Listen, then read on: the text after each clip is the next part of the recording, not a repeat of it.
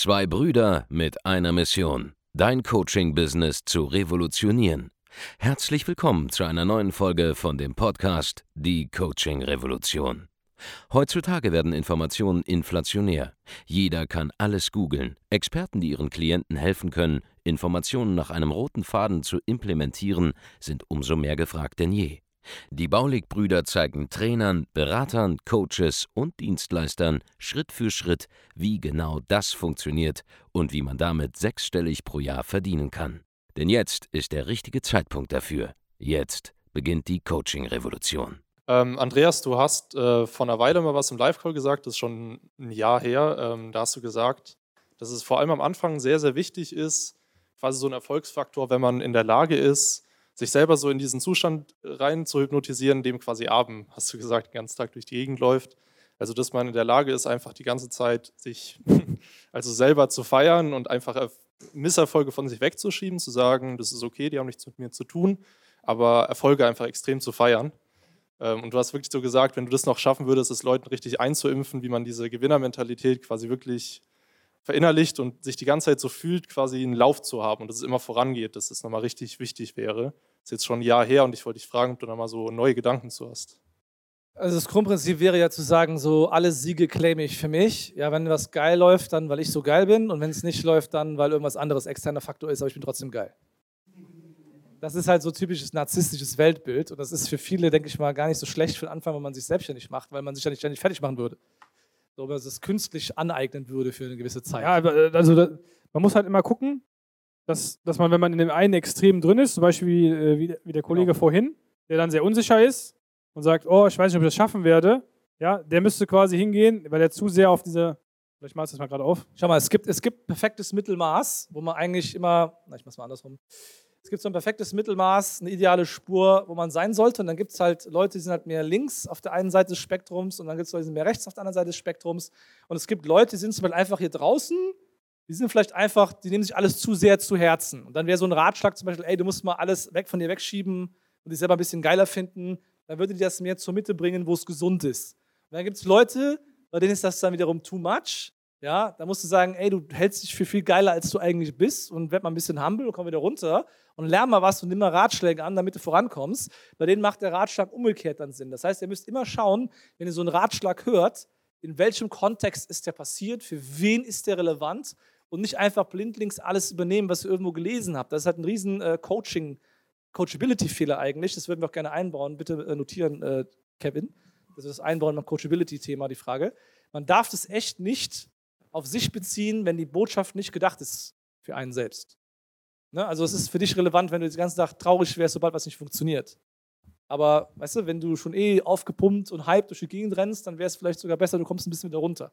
Das ist immer die Frage, für wen ist es gerade gemacht? Du musst halt einfach, wenn du selbstständig bist und erfolgreich werden möchtest als Selbstständiger, immer durchgehend eigentlich Selbstreflexion machen. Ich finde immer, das ist immer äh, Quatsch, dass man sagt, oh, ich setze mich jetzt hin und reflektiere jetzt mal, wie war jetzt mein letztes Jahr oder so.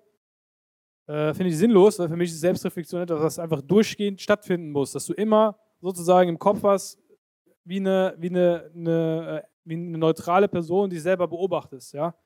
Wenn du zum Beispiel mal irgendwie, keine Ahnung, down bist, dass du einfach selber erkennst, okay, ich bin gerade vielleicht emotional down. So. Also muss ich jetzt dagegen steuern und irgendwie gucken, dass ich mich in eine positivere Stimmung bringe. Quasi so wie, als wärst du Iron Man und dein Anzug redet mit dir. Verstehst du? Lenkerarm ist äh, beschädigt, so, weißt du? Mäßig. Hey, ich bin gerade irgendwie äh, nicht gut gelaunt.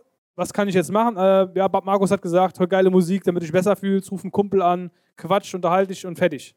Das Problem ist schon gelöst. Weißt du? Weil es ist einfach so, wenn ich jetzt schlecht gelaunt bin, dann gehe ich zum Abend in sein Büro rein, dann rede ich mit ihm 10 Minuten, dann bin ich gut gelaunt. That's it. Wenn du vorm Call schlecht drauf bist, weiß nicht, was du machen sollst, gehst du auf YouTube, schaust dir ein lustiges Video an bist du besser drauf. Hast du, selbst wenn du nur ein bisschen besser drauf bist, hat sich das Ganze schon gelohnt. Zum Beispiel. Oder wenn du eben äh, zum Beispiel irgendwie dir Kritik zu sehr zum Herzen nimmst, dann denkst du, okay, das habe ich jetzt irgendwie runtergezogen. Ah, stimmt nicht, fuck it, ich bin ein geiler Typ. So. Ich bin fucking Markus Baulig, oder wie der Abend immer sagt, ich bin fucking Abend Veseli. So. Mir scheint die Sonne aus dem Arsch, sagt er. so, lässt sich nicht runterziehen von irgendwas extern, sondern fokussiert sich erstmal wieder darauf, sozusagen sich selber in den Griff zu kriegen Du musst wie so ein externer Coach immer schauen, hey, wo befinde ich mich gerade? Äh, wie bin ich gerade drauf? Ja, bin ich gerade müde? Dann musst du denken, wir kommen jetzt baller mal durch. Zum Beispiel gestern Abend oder gestern hatte ich äh, zehn Stunden quasi nur Meetings gehabt. So, ne? Von morgens 10 Uhr bis, bis abends 21 Uhr, sogar länger als, äh, länger als 10 Stunden. Ach, ich bin zu dumm zum Rechnen. Ja. Doch. Hat nur 20 Minuten Pause dazwischen. Da war ich gestern Abend im Live-Call. Wer war gestern im Geschäftsführer Live-Call dabei? Irgendjemand hier? Ja, du warst dabei. So, da war ich ein bisschen, bisschen müde, aber der ging halt bis 21 Uhr circa. Da musste ich literally raus, weil sonst wäre die Alarmanlage hier angegangen. So, und da war ich halt auch müde um halb neun und dachte ich mir so, äh, komm, fuck it, jetzt push noch gerade durch und beantworte noch die letzten Fragen und nehme noch die letzten Leute dran. So, weil ich selber gemerkt habe, oh, ich bin müde und jetzt gebe ich Gas. Oder damals in Sales Calls. Wenn du den vierten Call machst, kennst du ja vielleicht, ich weiß nicht, ob du Sales Calls machst. Wenn du den vierten Call machst, bist du dann nicht mehr so energetisch vielleicht wie beim ersten. So, aber dann weiß ich, okay, Einwandbehandlung ist wichtig, also gebe ich jetzt Gas. Diese 110-Regel, ja, die letzten 10% von einem Verkaufsgespräch machen 100% des Ergebnisses aus. Wenn du die Einwandbehandlung nicht richtig hinkriegst, hättest du auch gar nicht arbeiten müssen. Verstehst du? Das sind dann die Momente, wo du dann so angehen musst und guten Input geben musst. Oder wenn wir jetzt hier auf der Bühne sind und du so eine Frage stellst, könnte ich dir sagen, yo, guck doch einfach Mindset und Coachability Training, ist schon gelöst, warum stellst du mir die Frage? So, aber nein, mache ich nicht, sondern ich gebe jetzt die Antwort so, dass du sie begreifst und verstehst, auch wenn du vielleicht schon der 400. bist, der mich in den letzten fünf Jahren diese Frage gestellt hat. Weißt du? Und das ist halt wichtig, dass du immer genau weißt, in dem Moment, wo es drauf ankommt, dass du, die, dass du Gas gibst und reagierst. Also ihr müsst lernen, so eine dauerhafte Selbstreflexion eigentlich zu machen bei allem, was ihr tut. Und immer 100% brutal ehrlich zu euch selbst zu sein. Genau, das Ziel ist halt, dass ihr immer in so diesem äh, perfekten Zustand seid, wo ihr euch gut fühlt. Ne? Vielleicht ist eine, eine 8 von 10 statt eine halb 10. Du musst einfach in einem guten Grundzustand sein, wenn man gute Laune hat, ohne jetzt übertrieben krass äh, wie so ein Flummi abzugehen, wie so manche YouTuber auf ihren äh, YouTube-Videos oder manche Leute in ihren äh, YouTube-Ads. Vielen Dank, dass du heute wieder dabei warst. Wenn dir gefallen hat, was du heute gehört hast, dann war das nur die Kostprobe. Willst du wissen, ob du für eine Zusammenarbeit geeignet bist? Dann besuche jetzt andreasbaulig.de-termin und buch dir einen Termin. In diesem 45-minütigen kostenlosen Erstgespräch wird eine Strategie für dich erstellt. Du lernst, wie du dich positionieren sollst, was für Preise du verlangen kannst und wo du deine Zielgruppe am besten erreichst.